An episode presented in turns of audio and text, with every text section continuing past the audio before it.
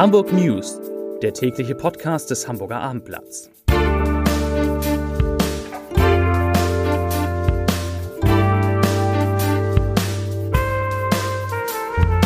Herzlich willkommen in einer neuen Podcastwoche mit dem Hamburger Abendblatt. Mein Name ist Lars Heider und heute geht es natürlich um den Mordversuch vor einer Hamburger Synagoge, über den ganz Deutschland spricht. Weitere Themen wie viele Neuinfektionen sich Hamburg pro Tag erlauben kann, wie zwei bekannte Straßen zu Baustellen werden und warum Hamburger keine Angst haben müssen, nicht mehr nach Schleswig-Holstein zu dürfen. Zunächst aber wie immer die Top 5, die fünf meistgelesenen Texte auf abendblatt.de.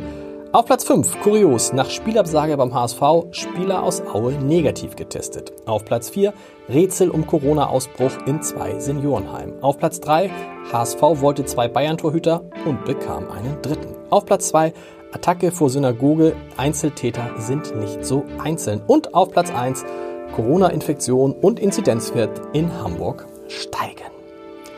Ja, Polizei und Staatsanwaltschaft gehen von einem Mordversuch aus und von einem antisemitischen Hintergrund. Nach der Attacke auf einen jüdischen Studenten vor der Synagoge an der Hohen Weide in Eimsbüttel hat die Diskussion um die Sicherheit der jüdischen Einrichtungen in Hamburg und andernorts begonnen. Und gleichzeitig ist natürlich die Betroffenheit groß über die Tat eines 29 Jahre alten Deutschen mit kasachischen Wurzeln. Der Mann, der zuletzt in Berlin gemeldet sein gemeldet gewesen ist, sich aber ohne behördliche Meldung in Langhorn aufgehalten äh, hatte, äh, war noch in der Nacht von der Hamburger Polizei befragt worden. Seine Wohnung wurde durchsucht, Datenträger wurden gesichert. Und nach Angaben der Polizei machte der Täter einen verwirrten Eindruck und man habe in der, einer seiner Hosentasche einen Zettel mit einem aufgemalten Hakenkreuz gefunden. Die Ermittlung, die hat jetzt die Zentralstelle Staatsschutz an sich gezogen und die geht aktuell nicht davon aus, dass der Täter irgendwelche Mittäter gehabt haben könnte. Viel wichtiger, wie geht's dem Opfer, wie geht's dem Studenten, der mit einem Spaten angegriffen worden ist. Nach den Informationen des Hamburger Abendblatts liegt er auf der Intensivstation eines Krankenhauses und wird dort mit einem Schädelbruch behandelt. Wir wünschen von hier allerbeste Genesung und vor allen Dingen allerschnellste Genesung, dass es ihm bald wieder besser geht. Die Stimmung ist natürlich in der gesamten Stadt getrübt, insbesondere natürlich bei den Gemeindemitgliedern der Synagoge an der Hohen Weide. Die haben sich heute schon wieder getroffen. Auch der ähm, Vorsitzende der jüdischen Gemeinde in Hamburg und Landesrabbiner Shlomo Bistritzky war vor Ort und Elli Fell, das ist der zweite Vorsitzende der jüdischen Gemeinde, der sagte, ich zitiere, wir sind Bürger dieser Stadt und lassen uns nicht einschüchtern. Auch in Hamburg findet eine Verrohung statt. Das wird deutlich nach den Angriffen auf den Landesrabbiner im vergangenen Jahr. Der Angriff von gestern ist eine weitere Steigerung. Zitat Ende. Für 17 Uhr hat das Auschwitz-Komitee zu einer Mahnwache vor der Synagoge aufgerufen. Zur Corona-Lage in Hamburg. Normalerweise ist der Montag wegen des Wochenendes ein Tag mit geringeren Zahlen. Heute gilt das leider nicht. Es wurden 98 neue Infektionen gemeldet. Der 7-Tages-Wert, der steigt damit auf 31,0. Und einige Podcast-Hörerinnen und Hörer haben mich mal gefragt, wie viele Fälle Hamburg eigentlich pro Tag haben dürfte, bevor die Grenze von 50 Fällen je 100.000 Einwohnern in einer Woche erreicht wird. Bei dieser Grenze müsste der Senat ja über neue Einschränkungen beraten. Ich habe das mal schnell ausgerechnet. Also das wären 135 neue Infektionen pro Tag. Also 135 neue Infektionen pro Tag, sieben Tage hintereinander. Dann würde man diese 50, diesen 50er Wert erreichen. Zum Glück diese Zahl von 135 Fällen pro Tag, die haben wir seit dem Lockdown noch nicht geschafft. Hoffentlich bleibt das so.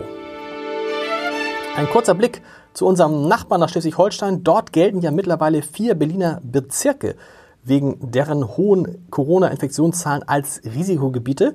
Das heißt, wer von dort nach Schleswig-Holstein kommt, muss sich in Quarantäne begeben und äh, kann diese Quarantäne nur beenden durch zwei negative Corona-Tests innerhalb von fünf Tagen. Und da fragt sich natürlich mancher Hamburger, könnte es einzelnen Bezirken der Hansestadt ähnlich ergehen und damit die Reise nach Schleswig-Holstein auf diesem Weg quasi unterbunden werden? Und ich habe eine Antwort auf diese Frage. Das ist nämlich so nicht möglich, was in erster Linie an der unterschiedlichen Stellung der Bezirke liegt. Denn während diese zwölf Regionen innerhalb Berlins, also die zwölf Bezirke innerhalb Berlins, fast wie Kommunen recht unabhängig schalten und walten können und sogar eigene Bürgermeister haben, sind die sieben Bezirke in Hamburg reine Verwaltungseinheiten. Und das führt dazu, dass das Robert-Koch-Institut die Corona-Zahlen für Berlin zwar nach Bezirken aufschlüsselt, für die sogenannte Einheitsgemeinde Hamburg aber nicht. Und das bedeutet nun aus Sicht Schleswig-Holsteins, das erklärt uns Eugen Witte, der Sprecher des Sozialministeriums, ich zitiere, Hamburg würde also, wenn überhaupt, nur in Gänze zum Risikogebiet erklärt werden und davon sind wir zum Glück deutlich entfernt. Zu zwei großen Baustellen in dieser Stadt, die heute begonnen haben. Am Hamburger Jungfernstieg hat der Umbau zu einer weitgehend autofreien Starte heute Straße begonnen. Starte nicht, Straße begonnen. In einem ersten Schritt äh, wird jetzt der Radweg an der Binnenalster aufgehoben. Die Markierungen durch dunkle Steine in der Promenade werden entfernt und Ziel sei, den Fußgänger und den Radverkehr zu entflechten. Und Radfahrer müssen also künftig jetzt die Fahrbahn nutzen und ab 16. Oktober soll diese dann komplett für Autos gesperrt werden und dann dürfen nur Busse und Taxis noch über den Jungfernstieg fahren. Mit dem Umbau will der rot-grüne Senat ja bekanntlich die Aufenthaltsqualität an der Binnenalster verbessern und gleichzeitig soll der Jungfernstieg barrierefrei werden. Also es geht jetzt ganz schnell. Am 16. Oktober ist es soweit. Da ist der Jungfernstieg für Autos gesperrt. Die zweite wichtige Baustelle betrifft eine der wichtigsten Einfahrt- und Ausfallstraßen, Einfall- und Ausfallstraßen zwischen der Hamburger Innenstadt und Lockstedt und Niedorf. Ich spreche von der Hohen Luftchaussee. Auch die wird jetzt zur Baustelle, da wird die Asphaltdecke erneuert, Radwege werden ausgebessert und teilweise verbreitert und das zieht sich jetzt ein bisschen hin, geht nicht so schnell wie am Jungverstieg. Die Bauarbeiten an der Hohen Luftchaussee dauern nämlich gut drei Monate. Vom Straßenverkehr zum Luftverkehr. Die Fluggesellschaft Emirates nimmt ab dem 1. November den Linienflugverkehr ab Hamburg wieder auf und bedient damit alle ihre bisherigen vier Abflughäfen in Deutschland. In Hamburg sind wöchentlich je zwei Emirates-Flüge geplant, allerdings nicht, wie wir es ja so ein bisschen gewohnt waren, mit dem großen A380, sondern eingesetzt werden soll der, die Boeing 777, die Boeing 777-300ER ab dem 1. November wieder. Emirates war ja mal, und das ist ein genialer Übergang sozusagen, war ja mal der Trikotsponsor des Hamburger Sportvereins. Was hätte ich gesagt, lange ist, lang, lang ist her. Und der HSV war natürlich auch an diesem Wochenende ein großes Thema.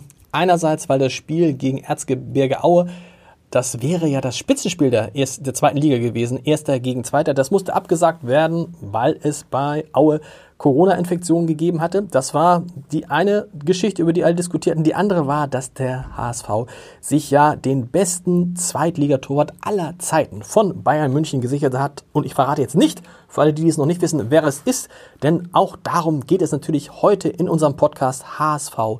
Wir müssen reden, den Sie, den Sie, den ihr ab sofort unter www.abendblatt.de slash podcast hören könnt. Viel Spaß dabei! zum Leserbrief des Tages.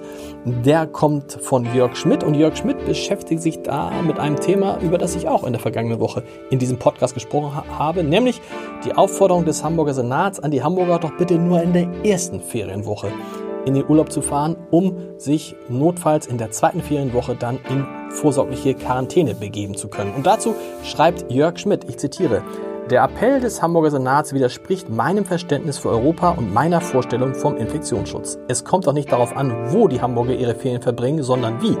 Es gilt Abstand zu halten, Menschenansammlungen zu meiden und Menschenansammlungen zu meiden. Das kann genauso gut im europäischen Ausland geschehen. Jetzt kurzfristig alle Familien aufzufordern, zu Hause zu bleiben und ihren Urlaub in Deutschland zu verbringen, ist nicht nur ein Rückschritt der vielgepriesenen europäischen Freizügigkeit, sondern wird auch der Gefahr einer Ansteckung nicht gerecht. Ja, soweit der Leserbrief des Tages und damit auch der Podcast des Tages. Wir hören uns morgen wieder. Bis dann. Tschüss.